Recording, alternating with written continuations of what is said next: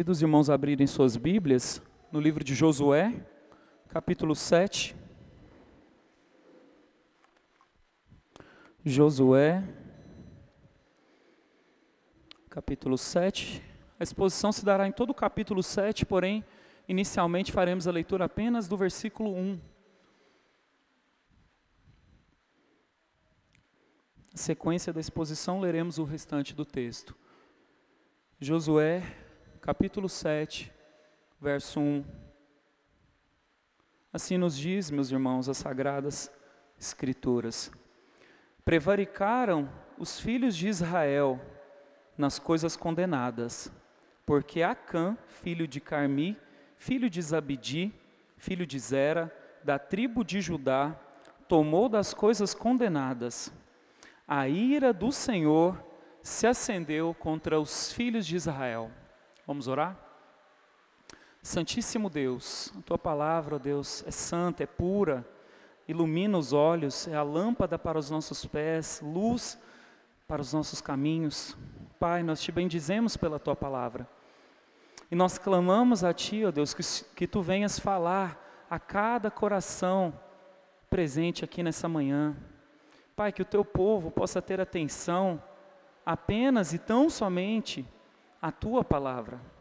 E que o Senhor use também, Pai, o mensageiro, que é falho, é pecador, mas que o Senhor use como vaso, como instrumento nas tuas mãos. E que nada, ó Deus, nem no mensageiro, nem no teu povo possa atrapalhar a tua palavra. E que assim, ó Deus, ela frutifique a 30, 60, 100 por um em cada vida aqui presente nessa manhã. É essa a nossa oração, Pai. É isso que esperamos, esperamos em Ti, em nome de Jesus. Amém.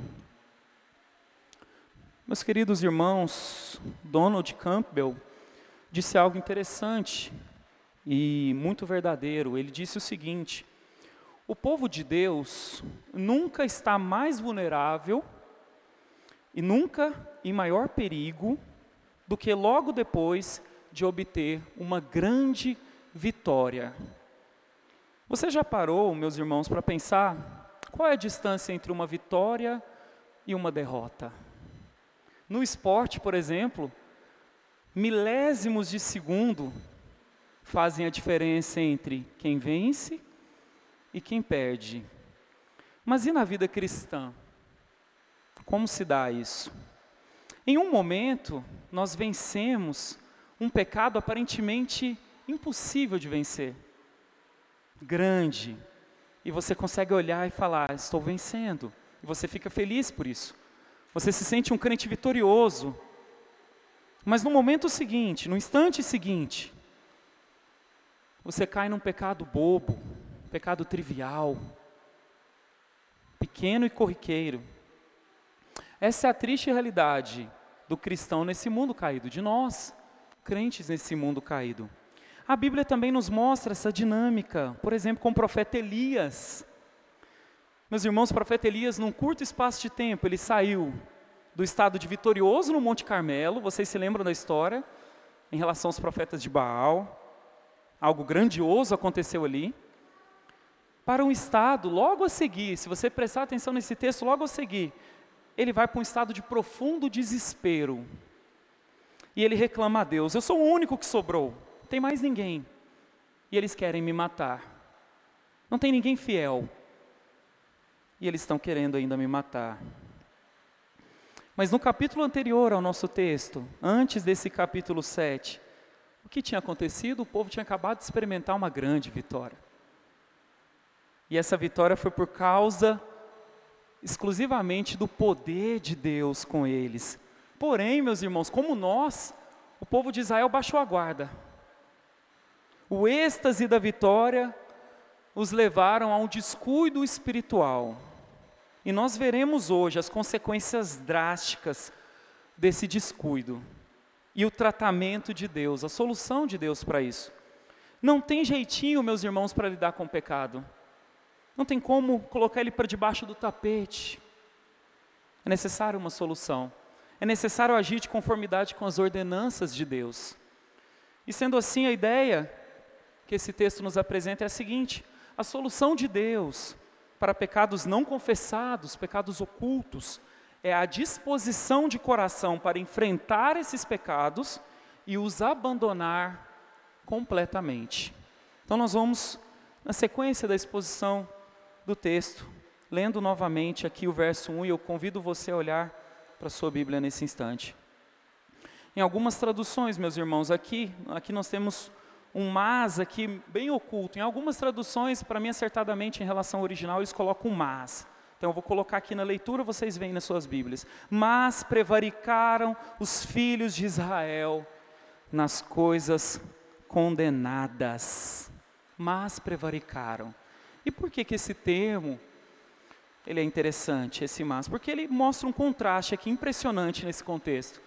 Nós saímos de uma, é, o que o texto mostra é uma reversão de direção, indo de uma vitória incrível de Israel, uma vitória imponente, a uma derrota vergonhosa, de um sucesso sobrenatural a um desastre natural, carnal. E essa é a realidade da vida cristã que não pode ser negada nem por mim nem por você. Nós não podemos escapar. A vitória é sempre seguida, no mínimo, pela ameaça da derrota. E no caso aqui do texto, essa derrota se concretizou, como veremos mais para frente. Mas a pergunta que surge é a seguinte: por que Israel caiu? Logo depois dessa vitória. Por quê? E o que eles fizeram de errado? O porquê ele caiu? Eles caíram e o que eles fizeram de errado? Meus irmãos, sabe o que aconteceu? Acontece conosco também, eles baixaram a guarda.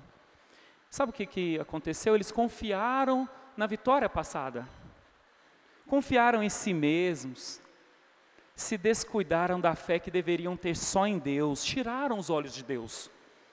Eles pensavam assim: se Deus é por nós, quem será contra nós? E isso está certo. Agora, sabe qual é o problema? O contrário disso. E se Deus estiver contra nós? O que faremos? E Deus estava contra eles, por causa da prevaricação. O texto diz: prevaricaram. Mas o que é isso, meus irmãos? Muitas vezes, ao ler o texto em português, nós não temos a força que a palavra no original quer dizer. No original, essa palavra que foi traduzida aqui como prevaricação tem uma ideia seguinte: de traição, infidelidade. É muito mais pesada e profunda a transgressão de Israel do que parece. Às vezes você lê, prevaricaram os filhos de Israel, não parece algo tão grave assim. Mas eu quero que você entenda que Israel traiu o Senhor. Que Israel foi infiel ao Senhor. O pecado então ele consistiu num ato de infidelidade espiritual. Eles fizeram exatamente o que Josué havia alertado que não fizessem, no capítulo 6, os versos 18 e 19, que nós temos no texto passado. O que diz nesse texto, meus irmãos? Se você voltar à sua Bíblia, ele diz: Tão somente guardai-vos das coisas condenadas. No capítulo 6 ele já havia alertado o que poderia acontecer e que eles deveriam ser cuidadosos. Eles tomaram, meus irmãos, das coisas consagradas, anátema, que vem da, da palavra hebraica herem. E a forma verbal haran significa interditar, consagrar ou destruir totalmente. Então, algo considerado anátema significava uma dessas coisas. E no, no contexto anterior, as duas delas estavam presentes. Primeiro, tudo que estivesse vivo deveria ser completamente destruído. Era, eram coisas condenadas. E em segundo lugar, todos os objetos valiosos, no caso aqui prata, ouro, deveria ser dedicados ao Senhor. Deveria ir direto ao templo. Em Jericó, então nós temos uma grande vitória. Mas algo saiu de errado numa segunda batalha. Nessa segunda batalha, a batalha de Ai, um homem, um homem chamado Acã, tomou para si das coisas condenadas. Mas, meus irmãos, vocês pararam para pensar? Vocês viram como o texto começa? Diz: prevaricaram os filhos de Israel. Mas depois aponta o pecado de um homem. O porquê? Porque o Senhor considerou todo o povo de Israel culpado pelo pecado de um só homem. É importante dizer, meus irmãos, primeiramente, que o pecado de Acã não é o único. O povo não é inocente. Porém, o pecado de Acã certamente é o mais grave. Foi um ato de desobediência direta e rebelião, que Deus usou para ensinar Israel e a nós também. Lembremos que Deus via a nação de Israel como uma unidade. A vida coletiva de Israel ilustra verdades e avisos para nós como indivíduos. Refletindo a respeito do povo de Israel, nesses episódios de rebelião, foi que Paulo escreveu o seguinte: aquele que está em pé, veja, cuide, para que não caia. Ele disse isso lá em 1 Coríntios capítulo 10, verso 12. Mas o que esse pecado de Israel nos ensina? O que essa transgressão do povo nos ensina? Certamente, meus irmãos, nos ensina que não podemos progredir na fé, avançar em direção ao Senhor, caso exista pecado oculto, pecado não confessado nas nossas vidas. Meus irmãos, a bênção do Senhor foi retirada de Israel, enquanto a questão do pecado não fosse resolvida. E é assim que acontece também na minha e na sua vida. As Escrituras dizem: infiéis, não compreendeis que a amizade do mundo é inimiga de Deus? Aquele, pois, que quiser ser amigo do mundo, constitui-se inimigo de Deus. Tiago 4,4. E muitas vezes estamos assim. A amizade do mundo é maior do que a nossa fidelidade para com o nosso Deus. Nós estamos afundados espiritualmente. Nós confiamos em vitórias do passado. Nós olhamos para a nossa vida cristã do passado e fala, mas eu já fui muito vitorioso. Aí você baixa a guarda. Eu já obtive vitórias contra alguns pecados. Está tudo bem. E assim você se esquece de vigiar o presente. Nós descuidamos da vida espiritual e assim nós atraímos para nós a ira de Deus. Nós amamos mais o mundo ou a nós mesmos do que a Deus. E meus irmãos, um Deus santo, ele não divide a sua atenção com ninguém. Ele requer exclusividade. E você poderia pensar: como está a sua vida? Há pecados que não estão resolvidos? Os que nós chamamos de pecados de estimação? Há coisas que você não confessou a Deus e você guarda e você varre para debaixo do tapete. Mas a segunda sessão do nosso texto vai descrever a derrota de Israel, a dura consequência de Deus na vida do povo. Eles são derrotados. E nós veremos isso dos versos de 2 a 5. Meus irmãos, a desobediência do, do povo de Israel lhes trouxe essa derrota. Inclusive, meus irmãos, um fato curioso é que essa derrota em Ai foi a única derrota registrada no livro de Josué.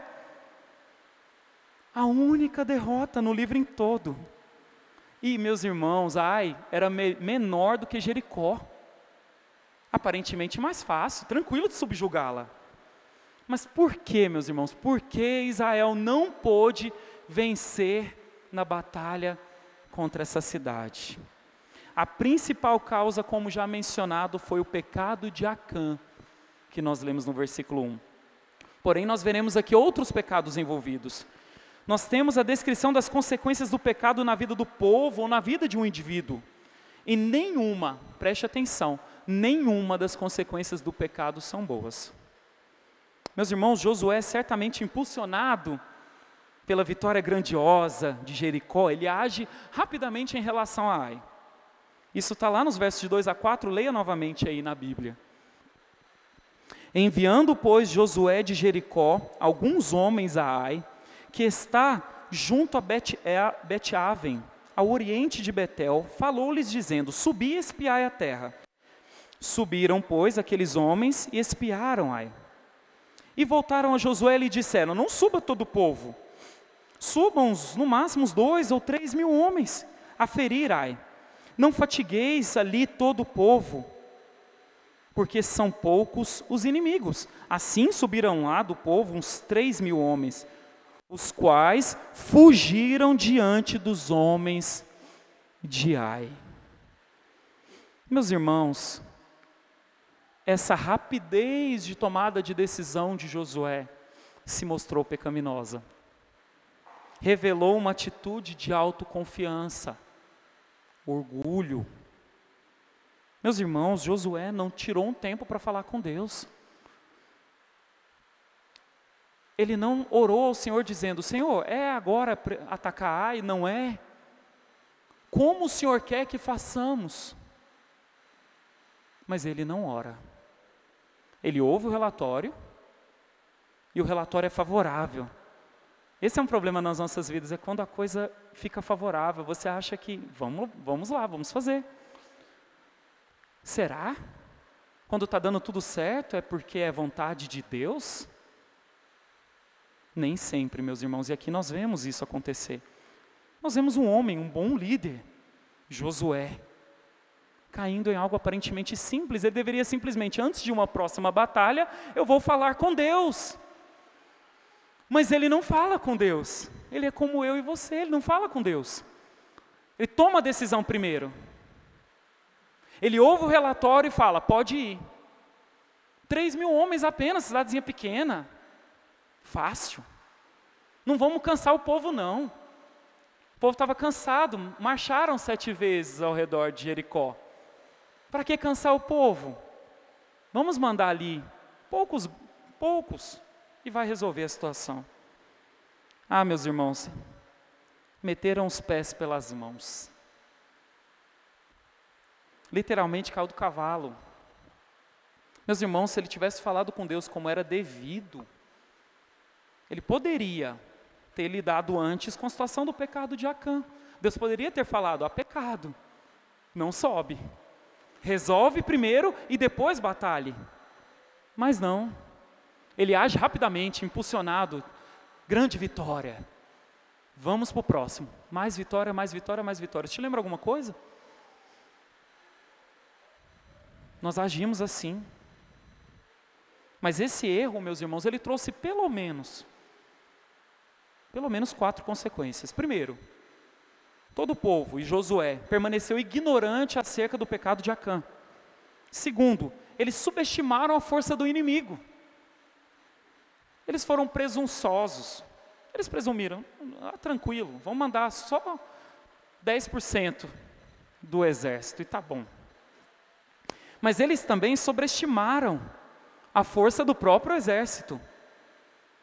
Eles menosprezaram o outro exército e falaram assim: esses homens aqui podem nem ser os mais fortes, mas vão ser suficientes. E eles também fiaram-se no Senhor e tomaram-no como garantido. Eles, eles tinham na mente a vitória passada. Então fala, o Senhor está por nós. Não tem problema não, vamos. Meus irmãos, no capítulo 8, que será exposto semana que vem, apenas queria que você olhasse o versículo 1 para vocês verem a dimensão do que está acontecendo aqui. 8.1 diz assim, Disse o Senhor a Josué, não temas, não te atemorizes. Toma contigo toda gente de guerra e dispõe e sobe a Ai. Ah, meus irmãos, devido a essa atitude nesse texto de hoje, atitude autoconfiante, presunçosa de Israel, é provável que o Senhor tenha feito isso no outro capítulo. Ou seja, ele mandou todo o povo, e não alguns como erroneamente fizeram aqui. Deus trata, meus irmãos, o povo na medida correta do seu erro. Em outro episódio da Bíblia, o oposto ocorre. O Senhor fez reduzir o exército, aqui ele aumenta. Eles mandaram alguns e logo em seguida o Senhor fala: vai todo o povo. Mas teve um outro episódio que ocorre o contrário. O exército de Gideão. Não, tem muito aí. Não vai subir todo mundo, não. Alguns vão subir, para que não se vangloriassem no seu próprio poder, como causa da vitória. Mas antes que você taque pedra em Josué, eu queria dizer algo a você. Você faz igual ele. Não é assim? Você acorda e pensa: como eu vou ganhar dinheiro hoje? Ou o que farei para ser bem-sucedido? Ou ainda, como vou dominar todas as técnicas para ser um bom pai, uma boa mãe? E sabe qual é o problema dessas coisas? O mesmo que aconteceu com Josué. Você não ora antes para saber a vontade de Deus.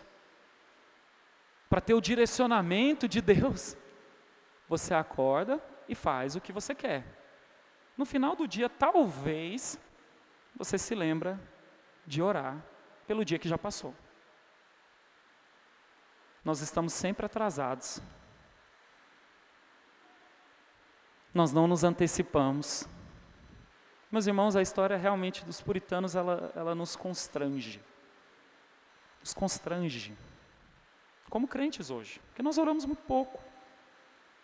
Quer saber a prova que nós oramos pouco? Nossas reuniões de oração essa semana. Esvaziadas. Detalhe: tinha que pegar o carro e enfrentar essa chuva aqui que nós estamos enfrentando agora? Não. Online. online, meus irmãos, não tinha pouca gente. É reflexão que nós temos que ter. Você precisa pensar nisso. Quanto você está orando? E outra, quais são as desculpas que você tem? Quais são as desculpas? Porque o que vai sobrar, meus irmãos, no fundo, no fundo, se você for sincero, é desculpa. Você poderia orar e não ora. É isso. E se a gente encarar isso, é melhor. Meus irmãos, a sua não oração revela que você não está dependendo de Deus e sim de você mesmo, ou até do acaso. Quer saber de uma coisa até jocosa? Você vive muitas vezes embalado por aquela música conhecida, o acaso vai me proteger enquanto eu andar distraído. Na prática, meus irmãos, com o povo de Israel foi assim. Quando eles foram para Ai, e não consultaram a Deus, eles estavam dizendo assim: não preciso de ouvir a voz de Deus, então que o acaso me proteja. E o que aconteceu? Vergonha. E se você acha que não é assim, você pode responder apenas uma pergunta. Você busca os recursos de Deus em primeiro lugar ou só quando as coisas não dão certo. Você busca os recursos de Deus em primeiro lugar ou só quando as coisas dão errado? Meus irmãos, a nossa atitude não é só imprudente, descuidada, ela vai além. Essa indiferença à oração nos torna insensíveis a fracassos sérios em nossas vidas e aos nossos ministérios. Isso entristece o Espírito Santo e nos deixa à mercê dos nossos inimigos, até os mais fracos deles. Você age de acordo com a sua própria sabedoria e o resultado disso é terrível. Dor, sofrimento sobrevém. Meus irmãos, a Bíblia diz claramente que o salário do pecado é a morte. E quer ver isso na prática? Veja o verso 5. E você vai ter o salário do pecado sendo praticado. Verso 5: Os homens de Ai feriram deles, aqui, meus irmãos, mataram 36. E aos outros perseguiram desde a porta até as pedreiras, e os derrotaram na descida. Meus irmãos, pense como um hebreu. Você acabou de vir de uma grande vitória, uma cidade muito maior.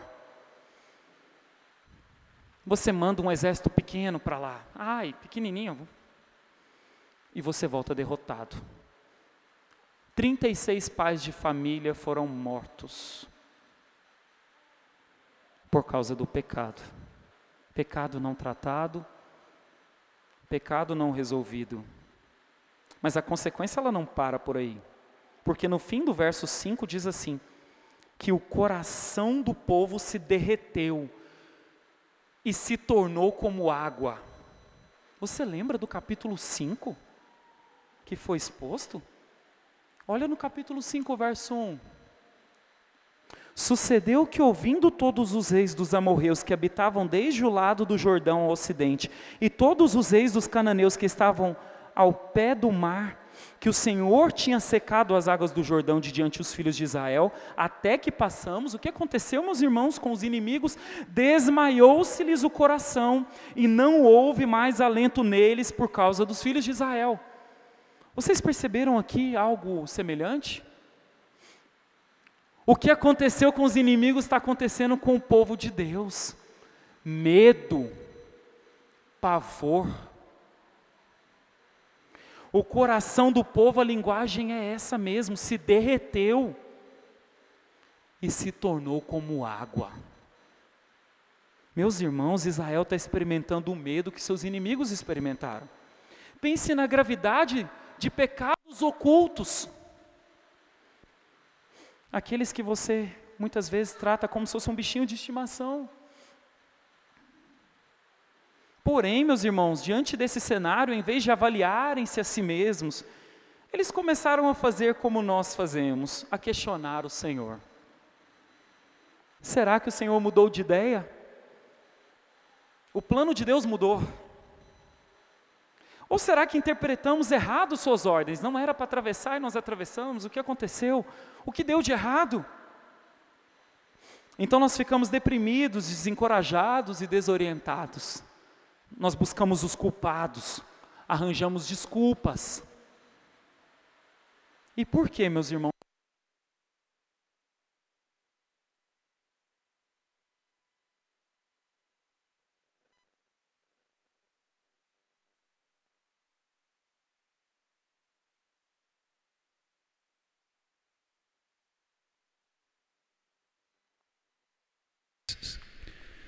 Por que, meus irmãos? Porque nunca assumimos a culpa, porque sempre buscamos culpados, nunca está em você o problema, está nos outros, está na circunstância. Mas o texto prossegue, e agora nós chegamos no nosso líder, grande líder Josué, e o desânimo de Josué vai ser retratado aqui nessa sessão que ocupa os versículos 6 a 9. Ah, meus irmãos, eu queria que vocês reparassem aqui que cena. Veja os sentimentos aqui narrados. Vejamos que os heróis, heróis da fé como Josué, eram tão humanos como eu e você. E que bom, meus irmãos, que bom que Deus preservou isso até nós. Que bom que nós temos a palavra de Deus. Porque nós recebemos dela consolo ao lermos as palavras das Escrituras sagradas. Meus irmãos, o fracasso não é exclusivo de nenhum de nós e não é o fim. Um comentarista, falando sobre esse texto, ele disse o seguinte: o líder bem-sucedido, como Josué, é um homem que aprendeu que nenhum fracasso tem de ser decisivo e age de acordo com essa crença, quer o fracasso seja seu ou de outrem tem de aprender a ser realista e estar preparado para compreender que nem sempre pode estar certo. Não existe tal coisa como um líder perfeito ou infalível, exceto um. Vocês sabem quem é o líder perfeito e infalível, o único, é Jesus Cristo. Josué está como nossos irmãos, aqui nesse texto ele está como nossos irmãos pentecostais gostam de dizer, atribulado. Está atônito, a sua reação é imediata. Ele demonstra luto e desespero ao rasgar as suas vestes. Aqui é uma prática hebraica comum nessa situação. O ato de fazer isso diante da arca do Senhor indicava profunda humilhação diante do Senhor. Olha aí o verso 6. Então Josué rasgou suas vestes e se prostrou em terra sobre o rosto, perante a arca do Senhor até a tarde. Ele e os anciãos de Israel deitaram pó sobre a cabeça. Meus irmãos, certamente Josué e os anciãos não podem ser culpados de indiferença. A situação os afetou. E eles rapidamente agiram. Eles não foram duros de coração. Eles demonstravam preocupação e que necessitavam sim da mão de Deus. Eles precisavam da intervenção divina e de sabedoria dada por Deus. Porém, como pecadores que eram, no meio de atitudes boas, o pecado estava presente. Nós vemos aqui, na sequência do texto, um pouco de autocomiseração e dúvida nas palavras de Josué. Mas hoje, meus irmãos, hoje nós não rasgamos as nossas roupas. Nunca vi ninguém fazendo isso em relação a um pecado, alguma coisa. Você não coloca pó sobre a sua cabeça. Mas nós dispomos de meios para demonstrar a nossa desolação, angústia e dúvida. Talvez você se ajoelhe, você chore. Mas, meus irmãos, sabe o que atrapalha? É quando você faz isso, e junto com isso, você, ah, coitadinho de mim, eu fiz isso, Senhor, mas é por causa disso. Se o Senhor não tivesse colocado tal situação, tinha dado certo. Ah, se o Senhor tivesse feito, você está cheio de autocomiseração. E com autocomiseração e incerteza, nós ficamos inativos e melancólicos. Isso não ajuda em nada. Não resolve o problema.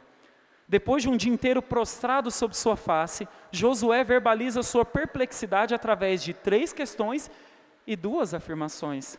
E ele acerta aqui, meus irmãos, ao não descarregar sobre outros a sua lamentação ou tentar reprimi-la. Já percebeu como nós fazemos esses dois extremos? Quando acontece algo a nós, ou nós descarregamos em cima dos outros, normalmente dos nossos familiares, a nossa insatisfação, nós colocamos o peso sobre as outras pessoas, os nossos irmãos, ou nós escondemos. Fingimos que nada está acontecendo, está tudo bem. Nós não procuramos a Deus para resolver. Nós não colocamos as nossas inquietações diante do Senhor. Lembra dos salmistas? Os salmistas se queixavam sim, meus irmãos, e muitas vezes você lê os salmos e pensa, mas como assim falou isso aqui para Deus? E você quer dar uma de santo. Mas, meus irmãos, você deveria levar sua queixa a Deus. Se você quiser se queixar de algo, fale com Deus. Meus irmãos, no fundo, no fundo, toda, toda queixa nossa é contra Deus. O problema é que você não fala com Ele. Você fala para todo mundo. Mas você não fala com Deus. Na perspectiva de que Deus te ouça e te instrua. E, e Josué ele faz aqui o correto ele leva a Deus. A primeira questão está no versículo 7, no verso 7, parte A. Primeira questão de Josué. Seu primeiro questionamento a Deus diz: Disse Josué: Ah, Senhor Deus, por que fizeste passar este povo, este povo, passar o Jordão, para nos entregares nas mãos dos amorreus, para nos fazerem perecer? Meus irmãos, a primeira expressão de Josué no hebraico é Ah Adonai Yahvé. Ele reconhece aqui a soberana autoridade de Deus e seu domínio sobre tudo. Ah Adonai Yahvé. Mas em seguida, como nós fazemos, em seguida de uma vitória ou de um acerto, uma derrota ou um erro. Em seguida, ele questiona as promessas de Deus. Josué atribui a Deus a possibilidade de Deus estar errado.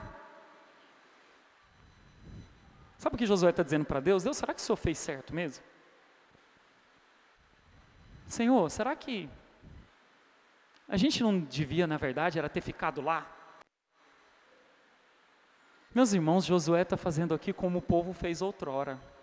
Ah, se tivéssemos os pepinos do Egito, a comida gostosa do Egito. Eles eram escravos, eles eram escravos, mas sentiam saudade das comidas do Egito.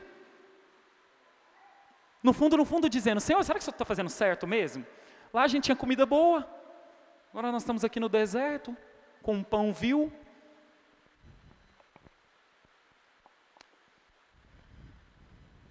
Josué atribui a Deus um erro. Ele diz: Deus está enganado. E meus irmãos, acontece conosco o mesmo.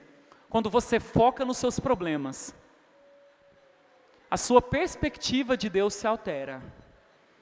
Isso afeta a nossa fé em seus planos. Nós até usamos termos corretos para chegar na presença de Deus. Nós falamos, ah, Senhor. Porém, maximizamos o problema. E isso nos torna insensíveis à pessoa, plano e às promessas do próprio Deus. E a primeira afirmação de Josué, que vem logo a seguir, comprova tudo isso que nós estamos dizendo. Veja aí no 7, parte B. Ele fala assim: Tomara nos contentáramos com ficarmos da além do Jordão. Em outras palavras, para passar por isso aqui, era melhor ter ficado lá. Meus irmãos, você não faz isso? Ah, Senhor, era muito melhor ter ficado quietinho. Mas o Senhor me moveu a tal coisa, eu estou aqui, agora a situação complicou.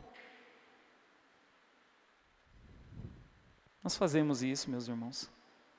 A visão de Josué está estreita, negativa.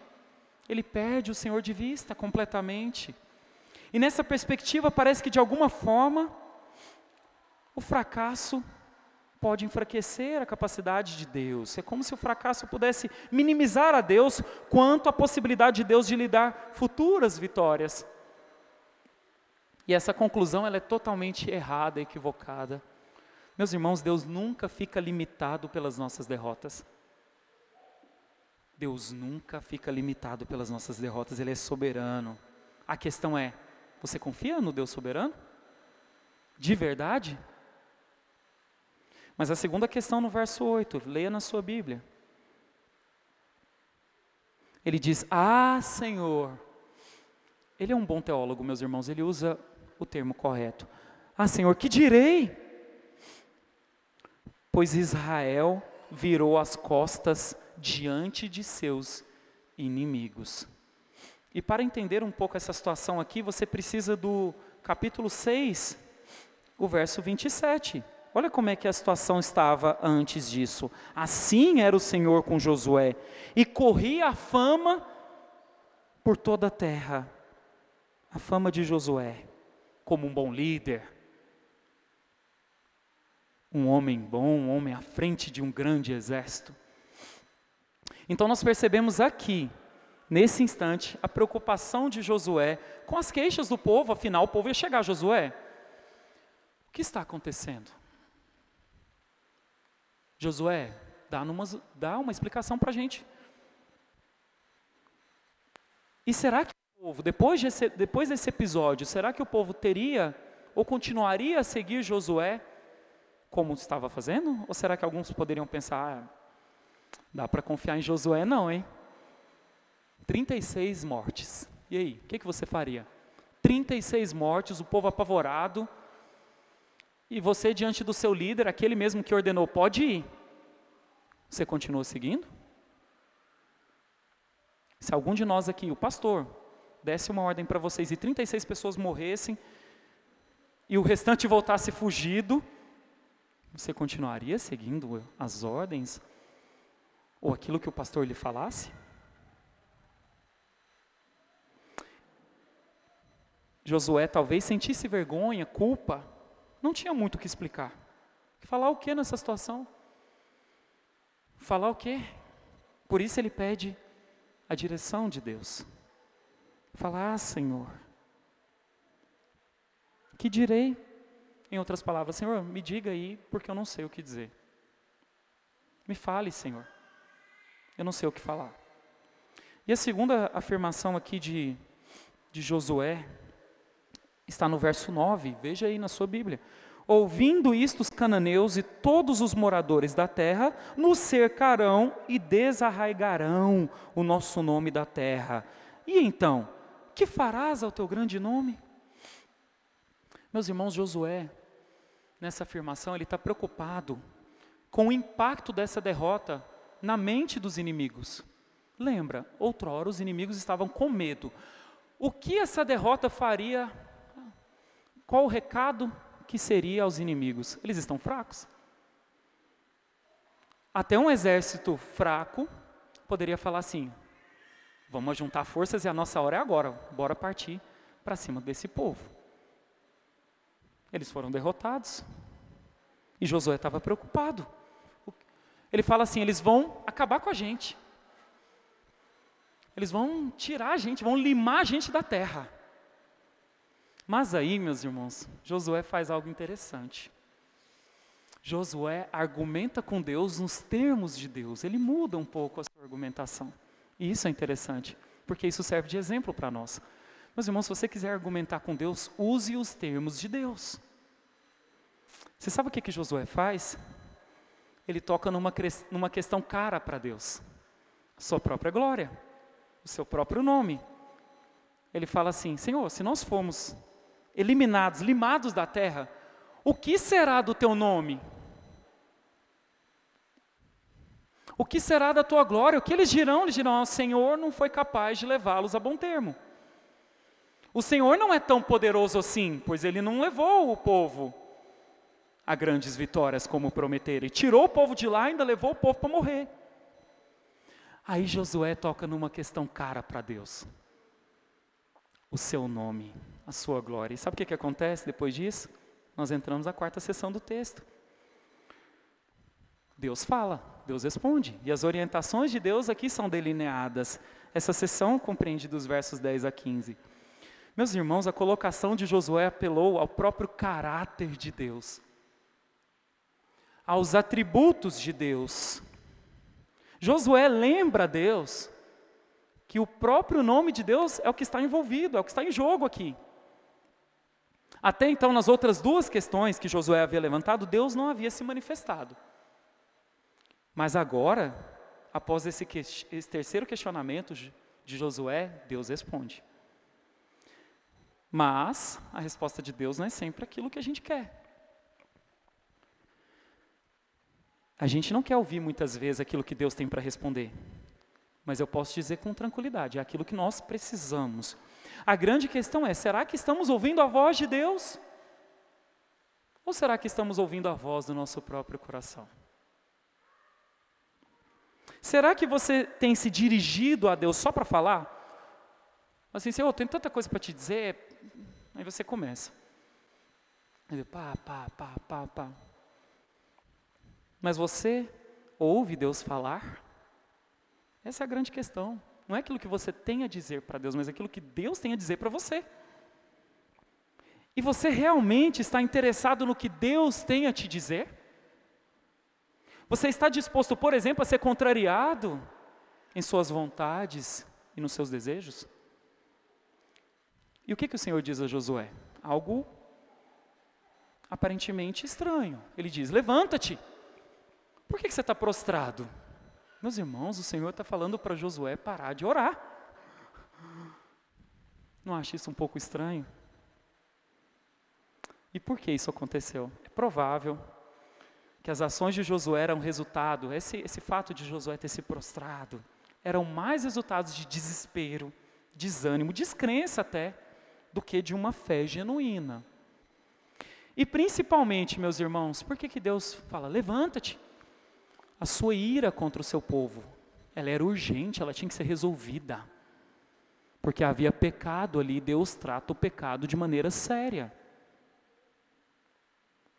E nós temos uma dupla aplica aplicação dessa ordem, levanta-te. Literalmente, óbvio, ele estava prostrado. Então, literalmente é, levanta-te.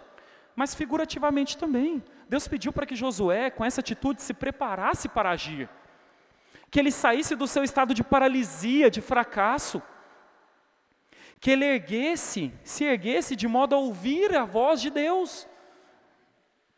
Ele deveria escutar o Senhor, assumir novamente a sua posição de líder, a sua responsabilidade de levar, de liderar esse povo à conquista da terra. Embora, meus irmãos, o Senhor compreenda sim os nossos problemas, os nossos medos, e que nos humilhar diante dele seja sim necessário, ele nunca admitirá a nossa prostração em desespero proveniente de falta de fé.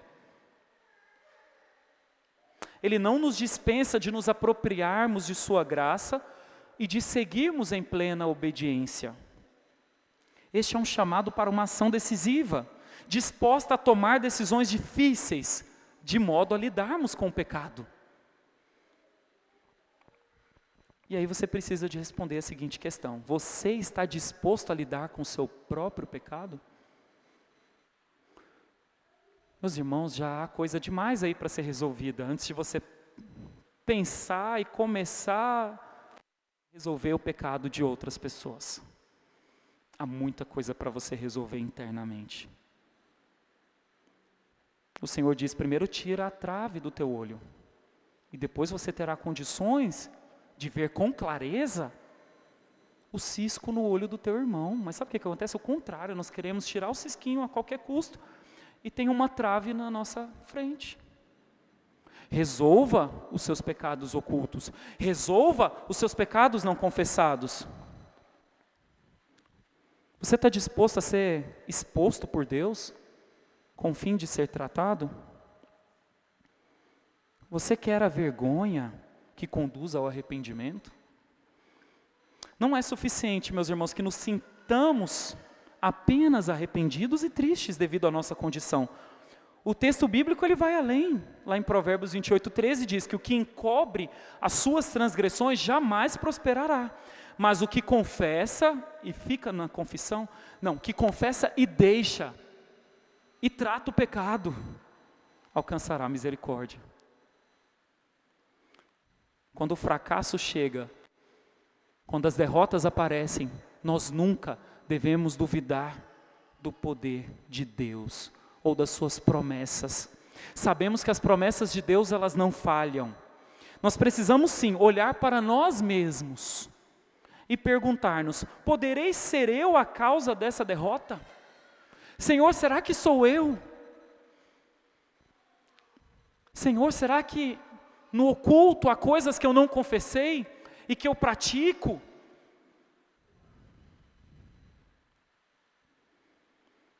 No verso 11, nós temos um efeito bola de neve do pecado. Veja aí no verso 11: Israel pecou e violaram a minha aliança, aquilo que eu lhes ordenara, pois tomaram das coisas condenadas e furtaram e dissimularam e até debaixo da sua bagagem o puseram. Ah, meus irmãos, aqui é o funcionamento do pecado. É triste, porque o pecado chama outro pecado, que chama outro pecado, que te leva para outro pecado. E quando você vê, você está completamente afundado. O que nós temos aqui revelado? A natureza egoísta e avarenta do que foi feito mostra o abismo em que esse povo se meteu, o povo de Deus. E o versículo 12, ele mostra outra consequência, leia aí na sua Bíblia, pelo que os filhos de Israel não puderam resistir aos seus inimigos, viraram as costas diante deles, porquanto Israel se fizera condenado. Já não serei convosco, se não eliminardes do vosso meio a coisa roubada se você não agir. Meus irmãos, Israel, que outrora tinha experimentado uma vitória, não puderam resistir a um inimigo fraco. Mas há uma saída. Eles teriam que eliminar do meio deles a coisa roubada, o anátema. E meus irmãos, somente em Jesus Cristo, somente por meio dele, nós temos a capacidade de viver sempre em vitória. A aptidão, a força vem de Jesus. Só em Jesus há a verdadeira solução para pecados ocultos. Se saber disso te atemoriza, se você sente que pode ter alguma coisa lá não resolvida, eu te convido a buscar a Jesus, a clamar por Ele. Por isso, a orientação de Deus para o povo é, e para você também nessa manhã é: santifique-se. Isso está lá no verso 13. Dispõe-te, santifica o povo e diz: santificai-vos para amanhã. Porque assim diz o Senhor Deus de Israel: há coisas condenadas no vosso meio, ó Israel. Aos vossos inimigos não podereis resistir, enquanto não eliminardes do vosso meio as coisas condenadas. Meus irmãos, você percebe aqui a urgência? Duas vezes o Senhor fala a mesma coisa. Eu não serei com vocês enquanto vocês não tratarem o pecado. Enquanto vocês não resolverem essa questão urgente no meio de vocês. Meus irmãos, Deus tem urgência. A Bíblia nos diz: seguir a paz com todos e a santificação, sem a qual ninguém, ninguém verá o Senhor. Hebreus 12, 14. Mas nos versos 14 e 15 nós temos a solução de Deus para o pecado. Leia aí na sua Bíblia. Pela manhã, pois vos chegarei, segundo as vossas tribos, e será que a tribo que o Senhor designar por sorte se chegará, segundo as famílias, e a família que o Senhor designar se chegará por casas, e a casa que o Senhor designar se chegará homem por homem. Aquele que for achado com a coisa condenada será queimado, ele e tudo quanto tiver, porquanto violou a aliança do Senhor e fez loucura em Israel. Ah, meus irmãos, de Deus não podemos esconder nada. Meus irmãos, nós sabemos que um dos atributos de Deus é que Ele é onisciente. E Ele não é onisciente porque Ele descobre as coisas no caminho ou pela sua capacidade de previsão, mas porque Ele decreta tudo. Ele é soberano. E Ele trará à luz aquilo que estava encoberto. Ele colocará isso diante de todo o povo. Cabia a Josué apenas seguir o plano e deixar Deus agir. Meus irmãos, o pecado clama por justiça e ela está prestes a acontecer. Então, nós temos aí a nossa quinta sessão desse texto, em que nós veremos a descoberta de Acã. Ela vai ser apresentada a nós, isso compreende dos versículos 16 ao versículo 21. Meus irmãos, o pecado jamais escapa do olhar atento de Deus. Podemos enganar a nós mesmos ou a outros, mas nunca enganamos o Senhor. Deus vê o pecado nas nossas vidas e deseja que lidemos com ele, não que o ocultemos. Problema é que você, como eu, muitas vezes varre para debaixo do tapete, fala assim: ah, uma hora no futuro, quem sabe? Você fala para a pessoa tomar uma decisão, fala, depois, lá na frente, talvez. Já viu quando você fala da urgência de congregar e a pessoa, ah, para quê? Depois eu vejo essa questão aí. Quando for mais velho, estou num período de curtição. Mais velho, quem sabe? Esse negócio de culto todo domingo, negócio meio antiquado. Meus irmãos, Deus vê o pecado nas nossas vidas e Ele quer a rápida resolução. Não é para você demorar, é para ser rápido. Esconder apenas impede o nosso progresso no plano e na vontade de Deus. E ainda criamos problemas para as outras pessoas. Por exemplo, os nossos familiares, os nossos amigos, muitas vezes a nossa família é a mais afetada por causa do nosso pecado oculto. A família sofre, a família geme por algum pecado que está oculto a Deus. Em Números 32, 23, meus irmãos, se a gente pudesse dormir com esse texto, levantar com esse texto, ler ele ao longo do dia, nos ajudaria certamente na santificação. Números 32, 23 diz: Porém, se não fizerdes assim, eis que pecaste contra o Senhor, e sabei que o vosso pecado vos há de achar. Meus irmãos, a Bíblia está dizendo que o pecado vai atrás de nós. Ele será mostrado. Tal é semelhante à ideia de que colhemos o que semeamos, devido às consequências naturais das leis morais e espirituais de Deus. Contudo, o texto de Números não ensina tão somente que o pecado será descoberto, mas que também que as consequências do pecado, do nosso pecado, se tornarão agentes ativos no processo dessa descoberta. Meus irmãos, as consequências elas chegam e elas são drásticas. Gálatas 6, 7, 8 diz: Não vos enganeis, de Deus não se zomba pois aquilo que o homem semear, isso também se fará. Porque o que semeia para a sua própria carne, da carne colherá corrupção, mas o que semeia para o espírito, do espírito colherá a vida eterna. Meus irmãos, tente pensar como Acã nesse momento. Tente estar no lugar dele. O que se passava na cabeça desse homem? Ele deve ter pensado: ah, não, deve ser um blefe de Josué. Não tem como descobrir que fui eu, que eu sou pecador. Lembra? Milhares de pessoas estavam ali. Como no meio de milhares vai chegar até mim? Ele pensou. Mas ele se esqueceu do texto de Números.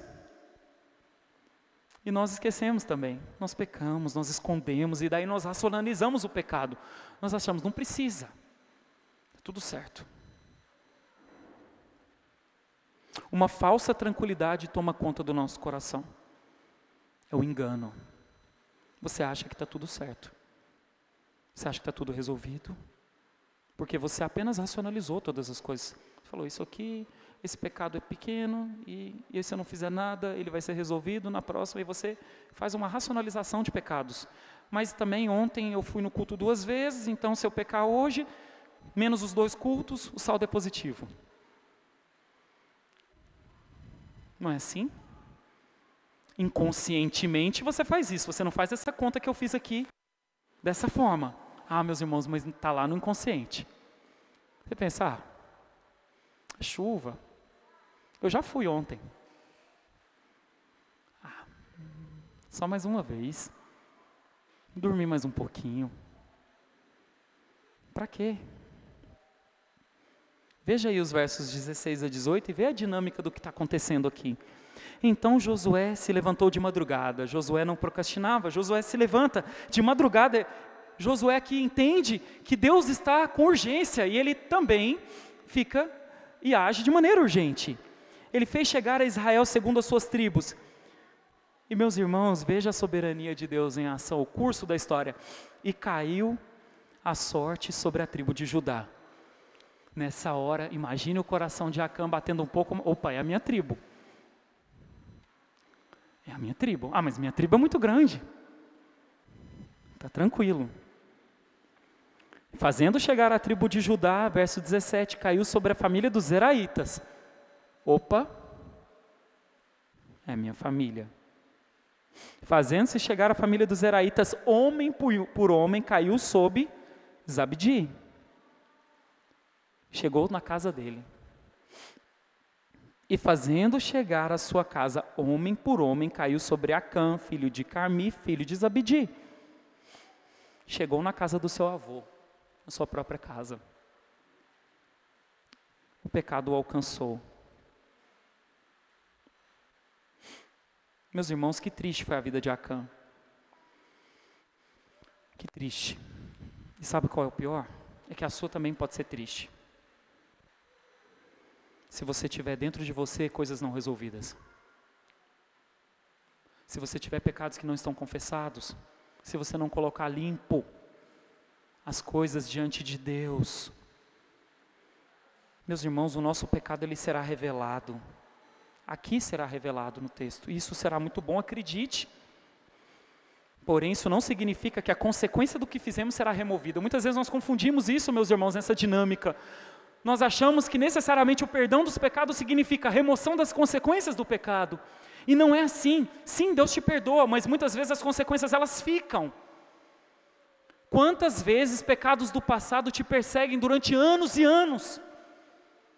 E às vezes hoje você está nessa situação. Algo que você cometeu pecaminoso no passado ainda está na sua mente, no seu coração. Você ainda lida com essas consequências. Será que esse é o seu caso? Examine-se a si mesmo. Mas confie, confie totalmente. Porque se você fizer um exame correto, não vai sobrar nada seja pelo passado, seja pelo presente. Sobra nada. Mas sabe o que você vai ter que admitir? Que você precisa de um grande, de um enorme, de um glorioso Salvador. E que Ele está à sua disposição.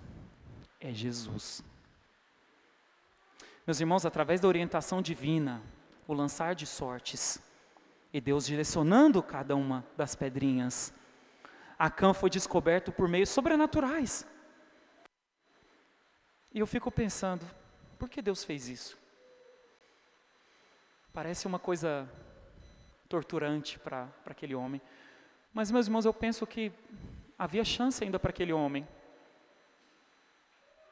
Precisava passar por esse processo. Deus ainda faz um processo longo. E muitas vezes é isso que ocorre na igreja, por isso que nós temos processos disciplinares longos, porque no fundo, no fundo, nós queremos que o pecador confesse, que ele fale: Eu pequei, eu pequei, e eu estou disposto a voltar. Mas não é isso que ocorre muitas vezes. Há pessoas que são excomungadas, há pessoas que precisam sair da comunhão, para ver se no fim suas almas serão salvas.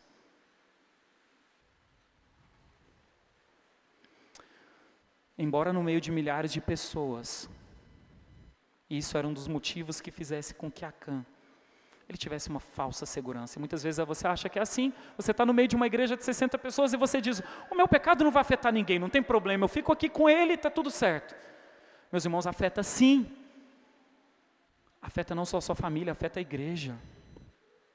Meus irmãos, Acã não avançou voluntariamente para se confessar ou se arrepender, entregando-se à misericórdia de Deus, antes ele ficou calado. Ele jogou para debaixo do tapete e esperou. Vamos ver o que vai acontecer. Não é possível, esse negócio de Josué não vai dar certo, não vai chegar, e chegou. Seu fracasso contrasta com dois exemplos do Novo Testamento, do filho pródigo. Lembra do filho pródigo? Papai, oh, quantas vezes os funcionários do meu pai tem coisas melhores do que eu. Estou aqui comendo das alfarrobas, comendo comida de porco. Meus irmãos, é isso que o pecado nos leva a comer comida de porco. Ele apresenta bonito, mas no final você está comendo comida de porco. Ele fala: Ah, Senhor, eu vou voltar para o meu pai. Que contraste com Acã. Mas há outro contraste. O publicano, o publicano ele batia no peito, não ousava erguer a cabeça a Deus e falava: Senhor, se propício a mim, pecador. Se propício. O que aconteceu com Acã serve de nós, serve para nós como um lembrete. Um aviso em letras garrafais. Tomem cuidado, não hajam como Acã. A sequência relatada na Escritura do pecado de Acã é familiar a qualquer outro pecado, meus irmãos. Aqui nós temos o modus operandi do pecado descrito. É a mesma do pecado original com Eva no Éden. A entrada do pecado no mundo se deu, se deu da mesma forma. E também com Davi, no caso de Batseba. A mesma tríade do pecado. O que é? Acã viu Acã cobiçou e Acã tomou. Ele consumou. E meus irmãos, isso está dito aí no texto. Então disse Josué a Acã, filho meu, dá glória ao Senhor, Deus de Israel, e a ele rende louvores, declara-me agora o que fizeste, não me ocultes. Respondeu Acã Josué e disse: Verdadeiramente pequei contra o Senhor, o Deus de Israel, e fiz assim, assim. Ele fala: Quando vi entre os despojos uma boa capa babilônica, ele viu. Oh, tem uma capa aqui interessante, bonita, 200 ciclos de prata, uma barra de ouro de peso de 50 ciclos. O que, que ele diz? O que, que diz o texto? Cobicei e tomei e eis que estão escondidos na terra, no meio da minha tenda, e a prata por baixo. E o que acontece na sequência, meus irmãos? Uma abordagem de Josué. A liderança de Josué presente. A abordagem dele foi mansa, mas firme. Ele odiava o pecado, mas certamente amava aquele homem. E no verso 19 diz, ele disse: "Filho meu". Fala: "Filho meu" dá glória ao Senhor e a Ele rende louvores. Fale agora o que fizeste. Meus irmãos, embora aparentemente honesta, a confissão de Acã ela veio tarde demais. E sabe qual é o problema? É que a descoberta dele, o fato dele ir e falar algo, foi por causa que ele foi descoberto, ele foi, ele foi apanhado no pecado. Não foi porque ele voluntariamente falou assim: pequei, eu vou confessar. Não, ele teve que ser descoberto. Isso gerou uma consequência drástica, como veremos. 2 Coríntios 7,10 diz: Porque a tristeza, segundo Deus, produz arrependimento para a salvação, que a ninguém traz pesar, mas a tristeza do mundo produz morte. Qual tristeza você sente? A que te conduz ao arrependimento ou a que produz morte? Apenas um remorso. Apenas uma racionalização indiferente. Meus irmãos, a confissão sem arrependimento, ou uma verdadeira mudança mental genuína, ela é vazia. A confissão chega por, por vezes tarde para a disciplina. Porém, o objetivo dela é restabelecer a comunhão com Deus. Deus quer que você volte. Todo o pecado, meus irmãos, ele decorre basicamente de idolatria, de não estarmos satisfeitos em Deus. Esse homem foi tentado e caiu. Ele não encontrou em Deus a sua satisfação. Meus irmãos, pense bem, Deus estava dando uma terra. Eles peregrinaram durante 40 anos sem terra, andando no deserto.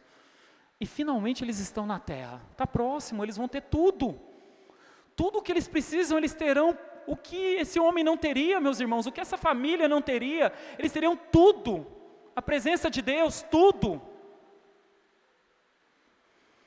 Mas ele não estava satisfeito. Ele precisou de roubar. Ele precisou de pegar das coisas que eram para Deus. E você?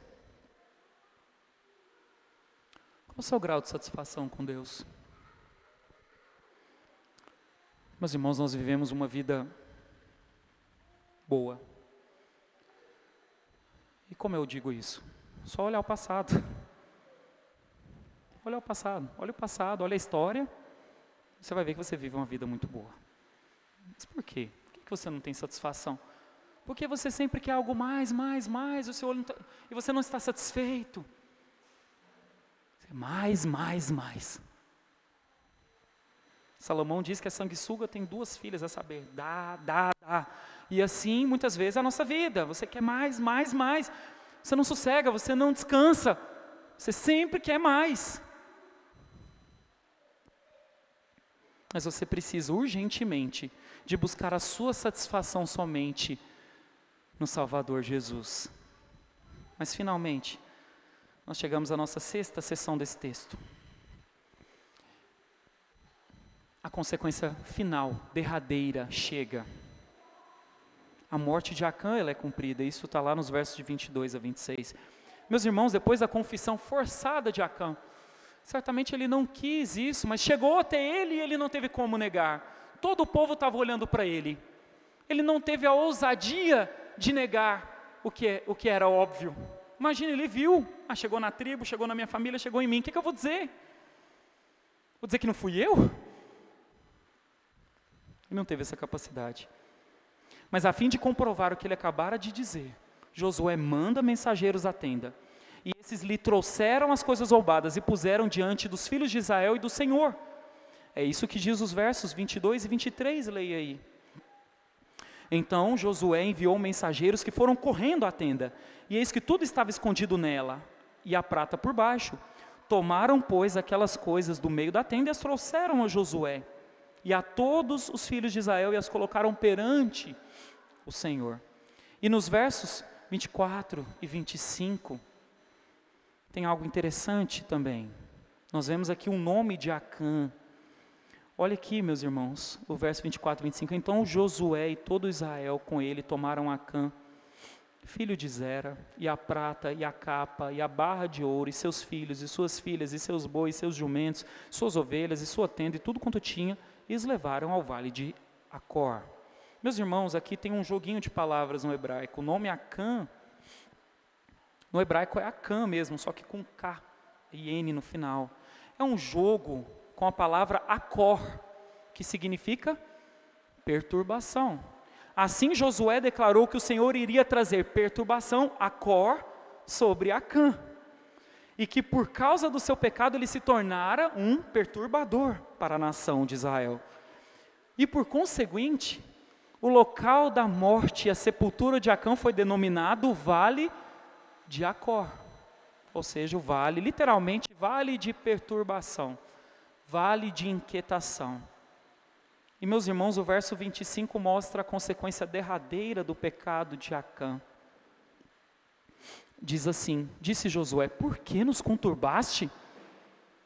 O Senhor hoje te conturbará. E todo Israel o apedrejou e depois de apedrejá-lo, queimou-os. Meus irmãos, a consequência foi drástica.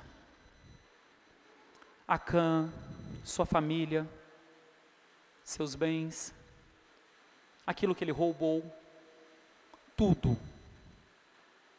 Eles foram apedrejados, foram queimados junto com suas coisas por todo Israel como o Senhor havia dito que aconteceria. E depois ainda levantaram sobre ele um montão de pedras. Meus irmãos, vocês estão percebendo o quão grave é o pecado? Oculto, não tratado, e como Deus trata isso? Meus irmãos, o comportamento de Acã também ilustra a forma como alguns, como um ou mais crentes fora da igreja agem ao procurar satisfazer os seus próprios desejos ou planos egoístas, podem ter um efeito negativo sobre toda a igreja. Tal comportamento pode perturbar os demais crentes. E acontece. Hebreus 12, 15 e 16 diz: Atentando diligentemente, porque ninguém seja faltoso, separando-se da graça de Deus, nem haja alguma raiz de amargura que brotando vos perturbe e por meio dela muitos sejam contaminados. Nem haja algum impuro ou profano como foi Esaú, o qual por um repasto vendeu o direito de primogenitura. Meus irmãos, Acã vendeu a tranquilidade de uma vida na terra de Canaã por uma capa, ouro e prata. Ele vendeu a paz da sua família, a paz do povo de Israel. 36 pessoas foram mortas por causa de uma capa, ouro e prata. Percebeu aonde o pecado pode te levar? 1 Coríntios 5, 6 e 7 diz: Não é boa a vossa jactância. Não sabeis que um pouco de fermento levé da massa toda?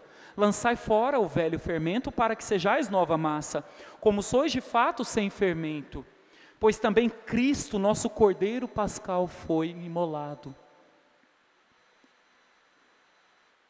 Meus irmãos, por um só homem entrou o pecado no mundo, mas também por um nós somos salvos. A capacidade que um tem para destruir, um, o nosso Salvador, tem de salvar. Ele nos salva. E a pergunta que pode surgir nesse momento, e talvez você tenha pensado, mas será que Deus não foi duro demais com Acã? Em comparação com a misericórdia que observamos no Novo Testamento, em relação à mulher adúltera, que ele fala: quem não tiver pecado, que atire a primeira pedra. Todo mundo deixou as pedras e foi embora. Ele disse: vai, não peques mais. Ele teve misericórdia daquela mulher. Será que ele não deveria ter feito isso com Acã? E a mulher dos cinco maridos, a mulher do poço? Fala, vai lá, chama teu marido. Não tenho marido. Sim, porque cinco você já teve. E esse já não é mais teu marido. Misericórdia. Mas será que ele não foi duro demais com Acã? Sabe qual é o problema? É a nossa visão míope das Escrituras. Nós achamos aqui o juízo de Deus demasiadamente severo. E aí as pessoas caem matando no Antigo Testamento e falam: tá vendo, Deus do Antigo Testamento é diferente, cruel. É mesmo? E Ananias e Safira? Qual testamento que está registrado o caso de Ananias e Safira? Novo Testamento. Meus irmãos, Deus continua o mesmo. O mesmo. O fato é que temos a propensão, e isso nós fazemos o tempo todo, de esquecer ou minimizar a santidade de Deus. Nós achamos que é algo comum. Meus irmãos, Deus é descrito na Bíblia como santo, santo, santo. E mais do que qualquer outro dos seus atributos, ele é registrado na Bíblia, a santidade de Deus. mais até do que amor, misericórdia e graça. A Bíblia fala muito mais sobre o fato de Deus ser santo. E enquanto santo, ele é retidão e justiça perfeitas. E por causa dessa justiça, ele tem que tratar o pecado. Outra questão que não podemos ignorar: quem eram essas pessoas aqui do nosso texto, meus irmãos? E qual era o propósito dessas pessoas, desse povo? Eles eram um povo separado. Deus falou assim: Israel, vocês são separados separados para serem santos, consagrados, para ser uma testemunha, um luzeiro ao mundo, e do qual, através do qual viria o Salvador. Meus irmãos, tal como a situação de Ananias e Safira ocorreu nos primórdios, no início da igreja, o juízo de Deus sobre Acã teve seu lugar inicial na entrada do povo de Israel na terra. Qual era o objetivo de Deus? Incutir nos corações daqueles israelitas, do povo de Deus, o temor.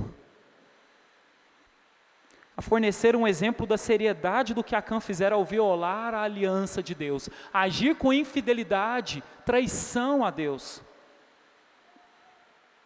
A montanha de pedras sobre a sepultura de Acã era um memorial para as gerações futuras, era um alerta contra a desobediência.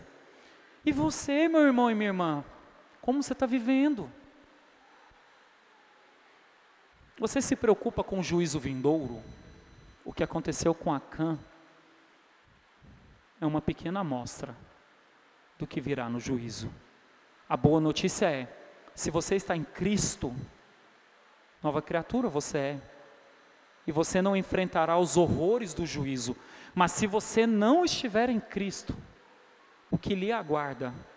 Tormento. E não é esse fogo aqui, porque esse fogo apagou, mas é um fogo que não se extinguirá. Concluindo, meus irmãos, eu sei que você sabe dessa verdade que eu vou dizer agora, mas eu tenho que lembrar a vocês. Vocês não podem esconder nada de Deus. Não tem como, é impossível esconder alguma coisa de Deus. Você compreende isso e no que isso implica? Implica em questões sérias e que não podem ser ignoradas por você. Primeira coisa, meus irmãos, o seu pecado precisa ser tratado de forma honesta e decisiva, de uma vez por todas. Pare de usar chavões que você aprendeu na infância, vãs repetições em suas orações. Procure corrigir o pecado, procure atacar o pecado. Não se proste em desespero e falta de fé, antes se arrependa e mude de vida. É isso que o Senhor quer. Atitude contra o pecado. Meus irmãos, cuidado com o veneno da insatisfação. Cuidado, porque ele vai nascendo, ele vai tomando forma, e quando vê, você abandona Deus. Meus irmãos, pense o seguinte: Acã viu grandes milagres, obras espetaculares de Deus, e mesmo assim estava insatisfeito com o que Deus lhe prometera. Você hoje tem a palavra de Deus, que é fonte, que é manual, que é bússola, mas a pergunta é: ela é suficiente para você? Você, que, você crê que a providência de Deus é suficiente? Ou você é daqueles que sempre quer mais e nunca está satisfeito com nada? Cuidado com a busca de significado, propósito relevância à parte do Senhor. E todos os dias nós lutamos com isso. Você quer ser grande, você quer ser importante, você quer ser notado pelas pessoas. Cuidado! Porque você diz com isso? Aquilo que eu tenho no Senhor, salvação, vida eterna, pequenininho demais. Eu quero ser grande, eu quero ser famoso, ser rico, próspero. Cuidado com as suas próprias soluções, mirabolantes. Desconfie das suas próprias soluções. Quando algo te parecer muito elaborado, avalie se isso não é apenas uma manifestação de pecado. Siga o conselho bíblico que Salomão disse: não te estribes, não monte literalmente no seu próprio entendimento.